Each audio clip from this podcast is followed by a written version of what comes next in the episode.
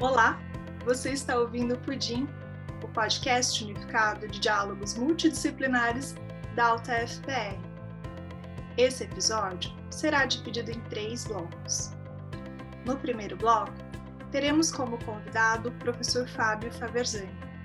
Ele comentará sobre algumas reinterpretações do imperador Nero, incluindo algumas correlações que foram feitas com o governo Bolsonaro. No segundo bloco, teremos como convidados o Lucas Abromari e a Esther Pereira de Almeida Santos. Eles conversarão um pouco conosco sobre as rupturas ou continuidades do governo Bolsonaro em relação à política externa. Por fim, teremos um terceiro bloco, que será uma conversa entre os convidados do episódio. Eu sou a Nath Maia e quem vai mediar comigo esse bate-papo é o Aleph Testa. Iniciaremos com o professor Fábio Faverzani, ele é professor de História Antiga da Universidade Federal de Ouro Preto, possui graduação em História pela Universidade de São Paulo, mestrado e doutorado pela mesma instituição, pós-doutorado pela University of Oxford e University of St. Andrews. E claro, não podemos deixar de mencionar o Fritz, cachorro que pertence ao professor Fábio. Ele com certeza vai querer fazer uma participação especial. Obrigada, professor Fábio, por ter aceito nosso convite na sua agenda tão corrida, ter Alegria, arrumado esse né? tempinho para vir conversar um pouquinho com a gente. E a palavra é sua. Obrigado, Nath. Muito bom estar aqui com você e também com os colegas. Estou ansioso aqui para ouvi-los, eles são de outra área, né? E a gente da, da história da antiguidade gosta muito desse diálogo transdisciplinar, de ouvir os colegas que trabalham com outras temporalidades, com outras disciplinas, têm olhares novos e podem nos inspirar aí a, a estudar a antiguidade de uma maneira diferente. E aí agradecer também o convite porque você me chamou para falar do meu assunto favorito, né, que é o Imperador Nero, que é um personagem ao mesmo tempo que é uma figura histórica e que vem de um passado aparentemente distante. Então, acho que a primeira coisa para a gente conversar sobre Nero é tentar chamar a atenção que nós temos muitos Neros, né? muitos Neros. Né? Resumidamente, a gente teria um Nero, vamos chamar assim, original. Esse Nero que governou Roma entre 54 e 68 depois de Cristo, que foi imperador grande império e coisa e tal. Eu quero dizer assim inicialmente que a esse imperador, esse presumidamente original, a gente não tem mais acesso. Né? Ou seja, o passado passou, ele não existe mais. A gente tem acesso ao passado só através de fontes, através de evidências que vão sendo produzidas ao longo do tempo. Algumas evidências são da própria época do imperador Nero, foram produzidas durante o período de vida dele, e outras evidências que a gente utiliza muito foram produzidas depois que ele já tinha morrido e são representações desse passado mais ou menos recente. Então, as principais fontes que a gente tem para estudar Nero, são as fontes mais utilizadas, é o historiador Tácito, sobretudo sua obra Os Anais, que foi produzida bastante tempo depois que Nero já estava morto, já ali no início do século II. Então, Nero cometeu suicídio em 68 depois de Cristo e Tácito escreveu em algum momento ali no início do século II a parte referente a Nero nos Anais. O outro é um biógrafo praticamente contemporâneo de Tácito, que chama Suetônio. Escreveu uma obra muito conhecida, A Vida dos Doze Césares, muito influente. Boa parte das visões que tem de Nero, inclusive nas artes, por exemplo, decorrem dessa obra do biógrafo Suetônio, que também escreveu ali pelo início do século II depois de Cristo. Ambos produziram suas obras em latim, nesse ambiente de Roma. Uma terceira obra bastante utilizada para pensar quem foi Nero, suas ações, né, suas intenções, que já é mais difícil, é um autor chamado John Cassio. Né? John Cassio é um autor de língua grega, então ele está já num ambiente cultural um pouco diferente. Ele também produziu uma história. Essa história é uma história muito, é uma história imensa de Roma e foi produzida no século III. Uma coisa curiosa, já para ver como isso é complicado, é que o John Cassio que a gente tem não é a obra do John Cassio. Na verdade, é um resumo, né? um epitome, como a gente chama. É um epitomador, o principal deles, tem mais de um, o principal dele é o Felino, que ele é de ambiente já bizantino, né? no século XII, possivelmente, depois de Cristo. Então, ele escreveu no século III, mas a obra é transmitida através do século XII depois de Cristo. Todas essas obras foram transmitidas através de cópias. Então, os textos vão sendo copiados, recopiados, etc. Né? Então, a parte da documentação é a tradição textual, que é muito ampla sobre Nero. Outra parte da documentação para a gente saber sobre Nero é a documentação arqueológica. Aí temos moedas, temos inscrições, tem uma variedade enorme de fontes sobre Nero a nos iluminar sobre esse período. E todas essas fontes também são produzidas a partir tanto das escavações arqueológicas quanto da produção de catálogos, exposições. Nero até agora vai ser, possivelmente em breve, né? a gente não sabe mais nada, mas está programada uma exposição sobre Nero no Museu Britânico. Então, obviamente que essa documentação arqueológica é produzida é, em tempos posteriores ao que ela foi depositada no solo ou em lugares diferentes. E essa documentação, então, ela é relida e é apresentada através de esforços de diferentes pesquisadores, diferentes estudiosos que fazem exibições em museus, exposições, fazem catálogos, etc. Então, toda essa documentação, isso que eu quero deixar claro, espero que esteja ficando, sobre Nero, ela é múltipla, ela é muito variada, foi sendo transmitida e reinterpretada ao longo do tempo. Então, é uma documentação bastante complexa. Não bastasse isso, né, para a gente pensar esses diversos Neros, Cada um desses documentos traz um elemento para a gente pensar a existência de Nero, uma forma de abordar. Não bastasse tudo isso, a gente ainda tem as diversas interpretações que foram produzidas sobre esses documentos. Então, ao longo do tempo, diferentes interpretações foram geradas. E cada contexto gera novas perguntas sobre esse Nero.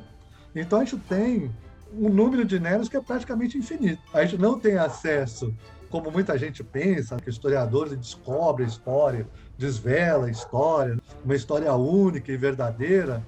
Não é bem isso que a gente faz. O que a gente produz são interpretações sobre o passado a partir de vestígios que foram produzidos em diversas épocas desse passado e a partir de tradições que produziram a partir desses indícios, desses vestígios, fazendo perguntas, perguntas novas, perguntas diferentes, etc.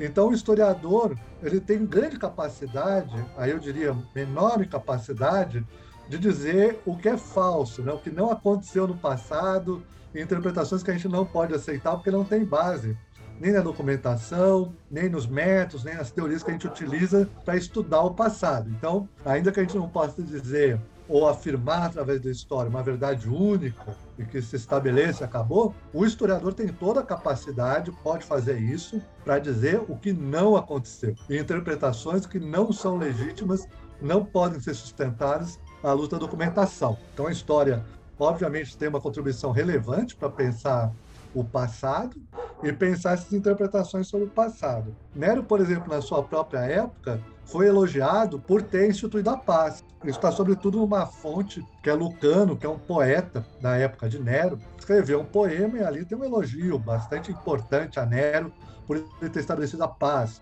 por ele ter até uma certa aversão pela glória militar, pela busca insana dessa glória militar, da guerra permanente, do morticínio, etc. E que Nero seria avesso a isso tudo e, portanto, seria um imperador da paz. E isso seria um motivo de elogio. Veja que na mesma época ainda, como Nero está envolvido, ainda que indiretamente, com a guerra que é movida na Palestina contra a rebelião dos judeus, que deu origem depois à destruição do templo e à diáspora judaica, que é um evento fundamental, Nero é atacado em certas tradições judaicas justamente pelo contrário por ser um militar. E isso acabou sendo transportado para uma outra fonte, que são os oráculos sibilinos, que dizem, inclusive, que Nero não teria morrido, que ele teria se refugiado no Império Parto, o império que fica ali na região do Irã, do Iraque atual, né, sobretudo, e que ele voltaria como um grande militar que destruiria não só o Império Romano, mas o mundo todo, seria o Apocalipse. Então, Nero, mesmo nas fontes da sua própria época, ele é tanto elogiado quanto criticado por se abster de fazer guerra. Então, tem fontes que dizem que ele só liga para a arte, que ele é um imperador relapso, e ele também é criticado por guerra que nem fez, coitado. Então, essa conjunção de imagens de Nero acaba criando uma coisa que para mim é fundamental e que eu chamo de repertório.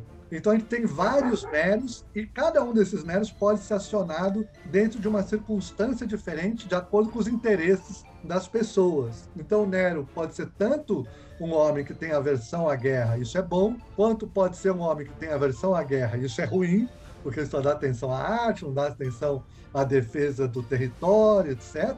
Quanto pode ser um homem que se envolve com guerra, mesmo sem ele ter se envolvido, porque o imperador romano era por excelência, né, o comandante das tropas, e daí atribuído a ele, inclusive, uma destruição que ele jamais cometeu. A mesma coisa ocorre quando a gente pensa numa outra esfera, é um outro elemento de repertório importante de Nero, que é o Nero matricida. Todo mundo sabe que Nero matou sua mãe. Na verdade, ele mandou matar.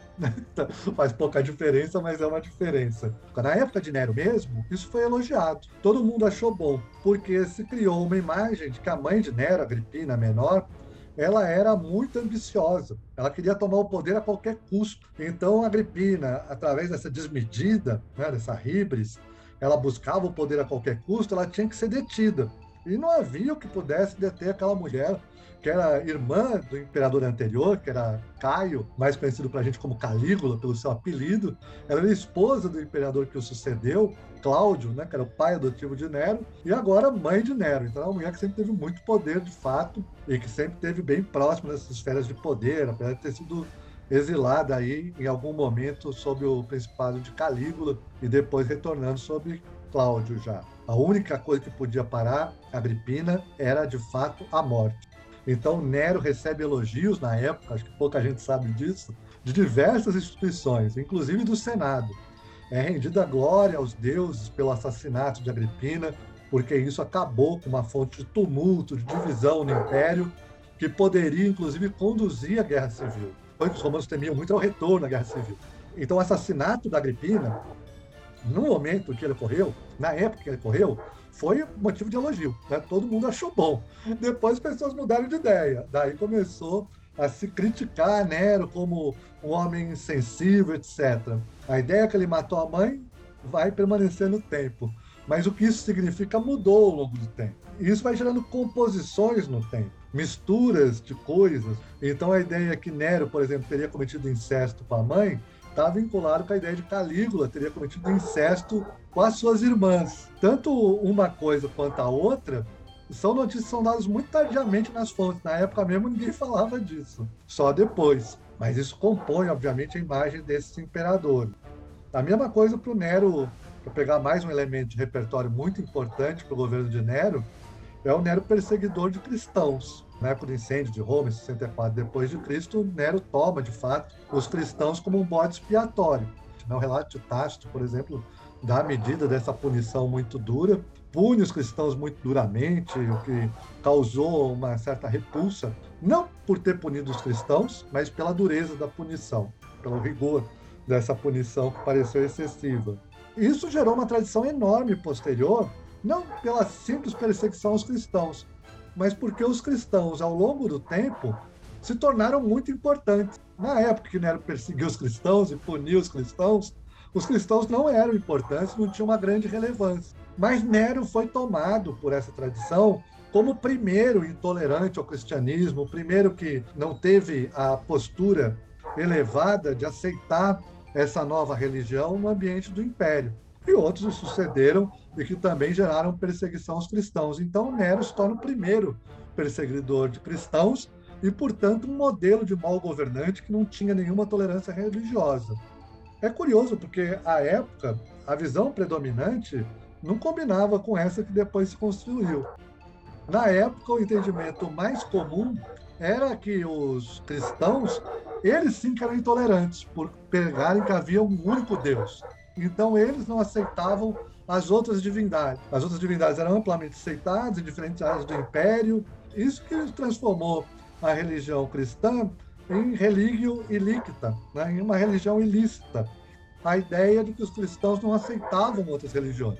Então eles é que eram intolerantes. E depois a versão que predominou é que havia intolerância com o cristianismo. Então esses eventos ao longo do tempo, o entendimento deles conforme as forças que estão em conflito, etc., eles vão mudando. As coisas elas vão ganhando novas versões, novas ideias. Mas, de uma forma ou de outra, há uma certa permanência desses elementos. Em alguns casos, esses eventos se reforçam, em outros, lá, em outros casos, eles se complementam. A ideia da loucura imperial, por exemplo, de Nero, é complementada. Né? O excesso militar, o matricida, o artista, perseguidor de cristãos, incendiário, isso tudo gera um conjunto de imagens de Nero que complementam e criam a ideia de que ele é um louco assassino. Outros elementos vão simplesmente se apagando ao longo do tempo. Então, que Nero foi um bom imperador, por exemplo. Isso aparece em fontes de variadas, até o século IV, uma ideia muito influente do chamado Quinquennium Neronis, né? que teria sido uma frase do imperador Trajano, que viveu no século II depois de Cristo. Então, no segundo depois de Cristo, o imperador Trajano teria dito que Nero foi o melhor dos imperadores por cinco anos. Depois é que ficou ruim. Então tem esse elogio lá. Essas ideias de que Nero teria produzido um bom período de governo, ao longo do tempo, por exemplo, vão se desaparecendo simplesmente. Ao longo do tempo, esse repertório vai se tornando mais rico e muito maleável, inclusive permitindo que se misturem cronologias, eventos ocorridos em diferentes épocas para construir o Nero mais eloquente, que chame mais atenção, que tenha maior dramaticidade. Isso foi muito feito nas artes, né? na literatura, no cinema. Por exemplo, Kovács, aquele filme famoso, estrelado pelo Peter Ustinov, não sei se já assistiu, de 1951, é um filmaço, adoro. Tem Nero lá, ele vai e, e queima Roma, e ele aparece na casa dele, na Domus Áurea, tocando lira enquanto a cidade pega fogo. Né? Essa é claramente uma criação posterior de maior dramaticidade. Nero não estava em Roma na época do incêndio de Roma. Ele estava na Campânia, distante, bastante distante. Ele vem depois para a cidade para socorrer as vítimas do incêndio. Eles são socorridos, inclusive, em terrenos do próprio imperador, que apoia essas, essas vítimas, tenta reconstruir a cidade. Isso tudo foi apagado. Mas a imagem que fica é aquela do, do Kovács, do Peter Ustinov, do poeta não se importando com o incêndio de Roma. A gente pegar um grande autor nosso, Monteiro Lobato, ele também colocou a turma do sítio do Pica-Pau Amarelo em Roma. Não sei se vocês conhecem esse episódio, mas através de um procedimento mágico, a turma do sítio do Pica-Pau Amarelo vai a Roma e chega justo na época de Nero, claro. Quando eles chegam lá, é perguntado a eles se eles são cristãos. Eles dizem que sim, que são cristãos. Imediatamente, então, eles são jogados na arena, aos leões. A arena, no caso, é o Coliseu. Então, a turma do sítio tropical Pau Amarelo é jogada no Coliseu aos leões. Ora, veja, o, o, Coliseu não existia nessa época de Nero. O Coliseu ele foi construído depois. Na dinastia posterior, dinastia Flávia, a abertura do Coliseu é dada sob Tito, que está ali, quinto imperador depois de Nero. Então, não existia Coliseu para jogar os cristãos. E os cristãos não foram punidos assim pelo por Nero. O Nero os empalou, colocou longo da via e incendiou seus corpos, uma punição muito dura. Mas não jogou no, no anfiteatro para os leões. Mas é claro que para a noção de perseguição aos cristãos posterior, a visão mais comum é essa, de jogar aos leões. Então, é óbvio que Monteiro Lobato quando criou essa imagem de Nero perseguidor dos cristãos, ele colocou em cena o Coliseu que não existia e uma punição que Nero não deu. Então esse repertório ele se reconstrói e produz elementos novos. E é nesse sentido que entra o, o personagem Bolsonaro, né? Ou seja, o, obviamente que essa essa palavra, né, esse nome novo que se dá, que é pejorativo, é um ataque ao presidente da República, o Bolsonaro, associando ele a Nero. Por que, que se associa a ele? Por várias razões. A primeira associação que aparece é vinculada ao fato de depois que Bolsonaro ganhou a eleição, em vez de ele buscar pacificar o país, unir o país, etc., ele, na verdade, aprofundou essas divisões. aprofundou conflitos, atacou seus opositores de forma bastante dura, teve a sensibilidade de um estadista. E daí começou a se comparar Bolsonaro com Nero, por quê? Porque ele estava colocando fogo no Brasil. Óbvio que Nero não colocou fogo no Brasil, né? nem teria essa condição. Mas o pobre do Nero, então, foi associado a Bolsonaro por essa ideia de um mau estadista que, em vez de pacificar, incendia as coisas. Então, vocês pegarem a revista Der Spiegel, a revista alemã, Der Spiegel, fez uma entrevista com Lula em 24 de maio de 2019, que o título é Bolsonaro é como Nero. Ele incendeia o país inteiro. Uma coisa curiosa, né? Coitado do meu amigo Nero. Ele, então, é associado por um incêndio abstrato, não é um incêndio concreto. Depois disso, vou chamar a atenção aqui para outra publicação que trouxe associação entre Bolsonaro e Nero, que saiu no blog Conversa Fiada. Nesse blog, essa publicação de 22 de dezembro de 2019, se diz Bolsonaro é um Nero. Mas a crítica aí era a Nero tá destruindo as empresas no Brasil, né, por causa do lavajatismo, particularmente por causa da Odebrecht. Então a ideia de que as indústrias, o país estava se industrializando e havia uma perseguição a grandes empresas nacionais. Para ilustrar esse blog, eles colocam uma imagem do Nero no cartaz do Covades. Né? Então eles usam o cartaz do filme, que é muito conhecido, que tem Nero, e colocam o Bolsonaro lá tocando lira enquanto o país é destruído. Depois disso, aí teve um outro episódio que é bem interessante para essa utilização e aproximação de Bolsonaro com Nero, que é o incêndio da Amazônia e do Pantanal. Esse incêndio que foi negado sistematicamente pelo presidente, o país pegando fogo, ele falando que não, que não era nada disso, que fogo, não estou vendo fogo nenhum.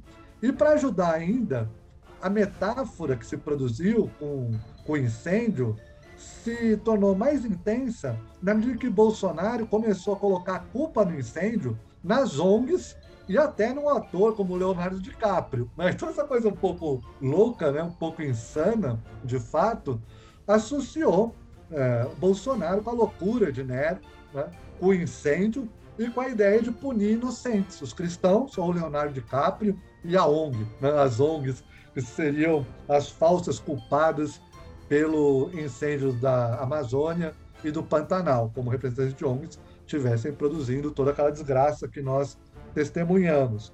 E para completar essa associação entre Bolsonaro e Nero, o último grande ponto é esse mais recente, em que ainda estamos, que é a pandemia. O negacionismo de Bolsonaro em relação à ciência, em relação à necessidade de cuidados, em relação a estarmos vivendo uma catástrofe, fez com que o Bolsonaro fosse associado a Nero de novo, por sua loucura, por sua incapacidade de gerir uma crise, por tentar se beneficiar dessa crise, tentar tirar vantagem daquilo, por arrumar bodes expiatórios de toda espécie, os chineses é, e sei lá mais quem, que seriam culpados por um, um mal que, em larga medida, acaba sendo de responsabilidade dele próprio. Né? Ou seja, na medida em que ele não toma as medidas necessárias, não exerce a coordenação que tem que exercer da crise, não produz soluções para um problema que ele nega existir, que é a gripezinha, etc., apresenta falsas soluções, cloroquina. Isso tudo deu margem a ele ser associado com o Bolsonaro epidêmico, né? o Bolsonaro da epidemia. Então ele está querendo destruir tudo, falta empatia, e daí eu não sou coveiro e tudo isso. Então ele está associado também a essa ideia epidêmica. Daí tem uma, uma capa né, da The Economist, que saiu em 26 de março agora de 2020, que fala né, que o Bolsonaro toca a lira enquanto a pandemia explode. É engraçado que nessas associações não é só para nossa época, é importante destacar isso, não é só Bolsonaro que foi associado a Nero. O Donald Trump também foi associado a Nero por razões semelhantes. E os instrumentos que se colocam na mão desses homens tem muito a ver com as tradições culturais. Então, Trump, por exemplo, foi representado mais de uma vez tocando um violino, que é uma impossibilidade né? para Nero tocar um violino, porque não havia esse instrumento na antiguidade, na criação da modernidade. As imagens vão se compondo. Acho que isso é muito importante para o meu argumento. Esse Nero que a gente trata, o Nero que a gente estuda e o Nero que as pessoas em geral conhecem, não é lá, voltando para aquele início, o Nero do século I depois de Cristo. Não é um legado que vem desde a antiguidade até nós, como muitos pensam.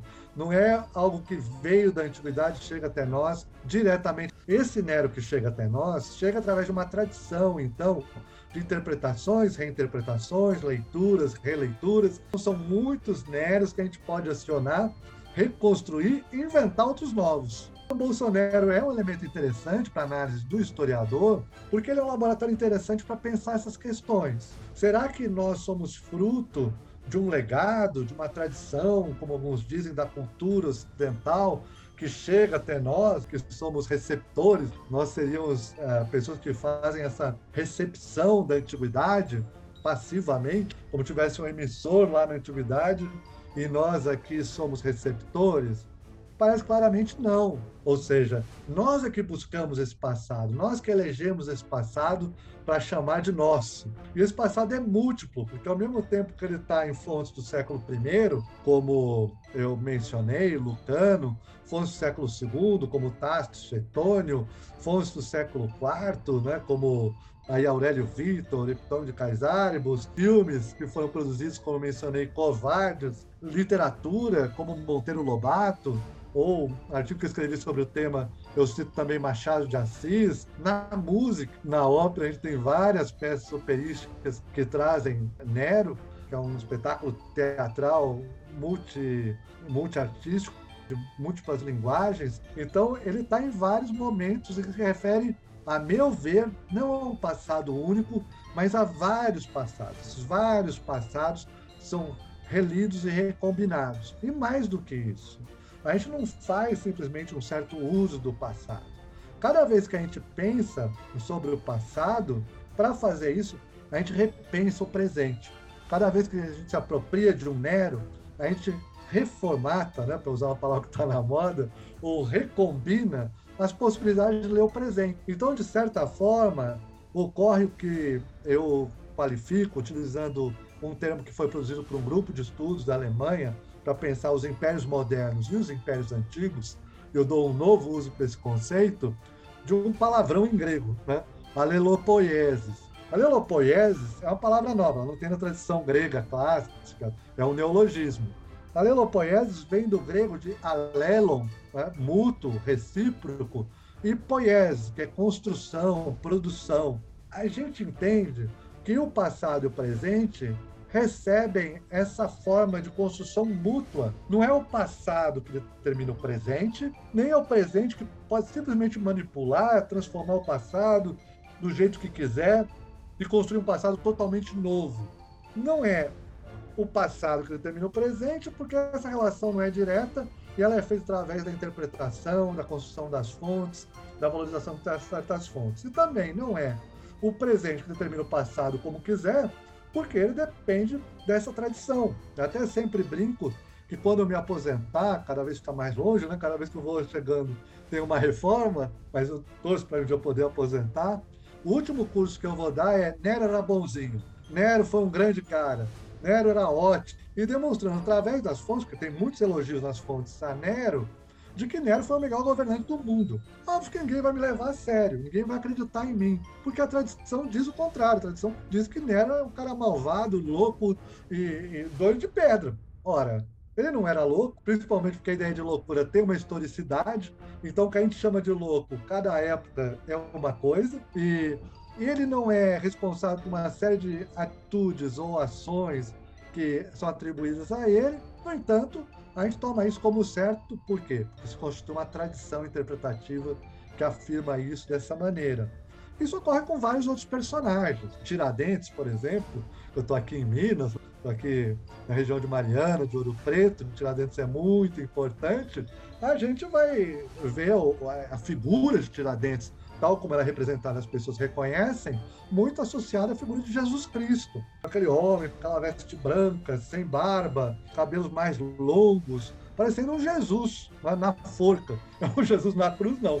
É um Jesus na forca. Isso tudo é, obviamente, uma construção que se produziu para associar a figura de Tiradentes com uma série de outros símbolos que tivesse uma maior dramaticidade na representação do martírio, do sacrifício desse mártir, chamado mártir da independência, né? sendo que não é exatamente nada disso.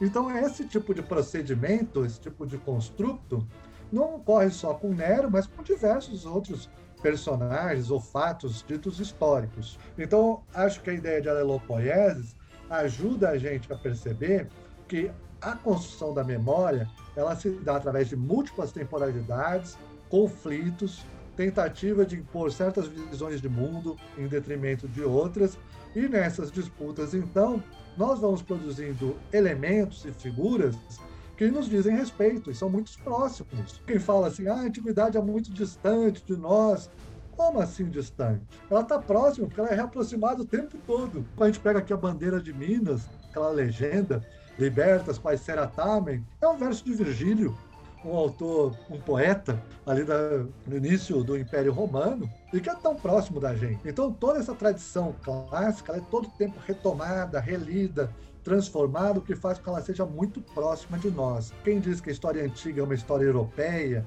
que não é nossa história, sinceramente eu acho que não sabe o que está falando. A nossa história ela foi constituída a partir de múltiplas matrizes, matrizes inclusive europeias, claro, mas o que era o Império Romano? Era a conexão de diversas tradições. Então, o cristianismo, por exemplo, se transforma dentro da Igreja uh, Católica Apostólica Romana, está lá no Vaticano, etc., mas ela não surgiu na Europa.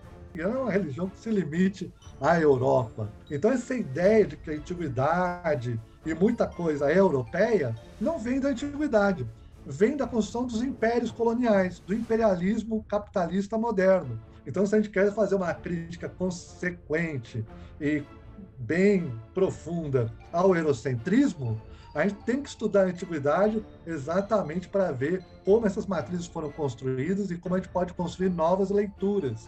Não é simplesmente falando, ah, a gente não vai mais estudar história antiga, não vai mais estudar essas coisas, vamos estudar só a história local, só a nossa história aqui, etc como se fosse possível num mundo globalizado com tantas interconexões. Por que Nero é tão potente para criticar Bolsonaro, para concluir e finalizar aqui?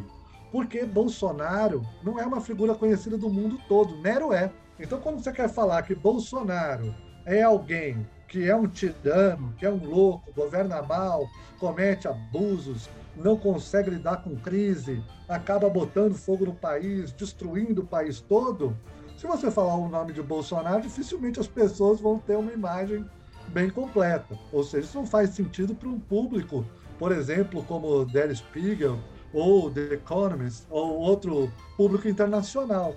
Nero faz. Nero é uma figura mundial.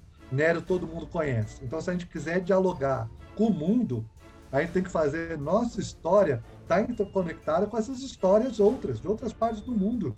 Essas histórias que todo mundo discute como fez Machado de Assis, como fez Monteiro Lobato e como fizeram outros grandes autores da nossa tradição cultural. Eles produziram algo que tinha um conteúdo local, que tinha, obviamente, esses elementos da sua própria seu próprio lugar, mas que se comunicava e não era avesso a outras tradições com as quais eles dialogaram.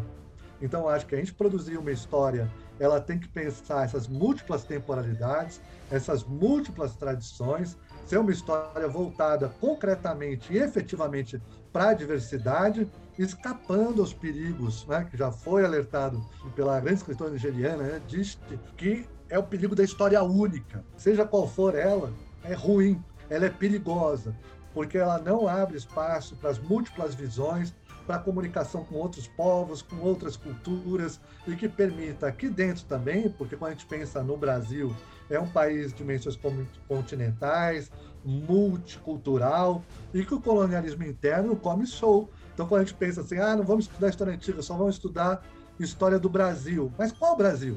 Esse é um grande problema. Está cheio de colonialismos internos. Então, a história do Brasil, ela também é uma história de dominação, de imposição, também é uma história etnocentrada, em muitos casos, de tal sorte que a história de Minas aqui em algum momento a história do Brasil. A história do, de Pernambuco, em algum momento a história do Brasil. A história do Rio de Janeiro, em algum momento a história do Brasil. Mas a história do Mato Grosso, por exemplo, raramente é vista como uma história do Brasil, uma história local. Então a gente tem que perceber que esses elementos de dominação, de colonialismo, também estão entre nós, eles não vêm só de fora, não. Então a gente precisa de uma história mais diversa, uma história plural, que dialogue com diversos públicos, dialogue com diversas culturas e que a gente estude muitas histórias. Né? Eu acho que a lelopoiese e pensar essa tradição clássica permite isso, por isso que me apaixona tanto esse tema. Então desculpem aí alongar, falar demais, tal, mas é uma coisa que eu acho que vale a pena a gente discutir e construir um debate público da onde vêm essas tradições, como criticá-las, transformá-las para essa sociedade que a gente quer, que seja plural, diversa, em que muitas vozes possam comparecer. Obrigado, então, mais uma vez pelo convite e fico aí aberto para escuta, para a gente dialogar sobre esses temas. Obrigado. Obrigado, professor Fábio, por ter elucidado essa temática para a gente de uma forma tão eloquente. Eu fiquei fascinado enquanto estava escutando a sua fala Gostaria muito de saber mais, inclusive de pesquisar nesse bloco. Então a gente viu essas relações e em quais pontos é certo ou não fazer essas comparações do governo Bolsonaro com a figura histórica que foi Nero. E no próximo bloco, então, nós teremos o Lucas e a Esther, que vão comentar um pouco de até que ponto as relações nas relações internacionais o governo Bolsonaro é ou não incendiário.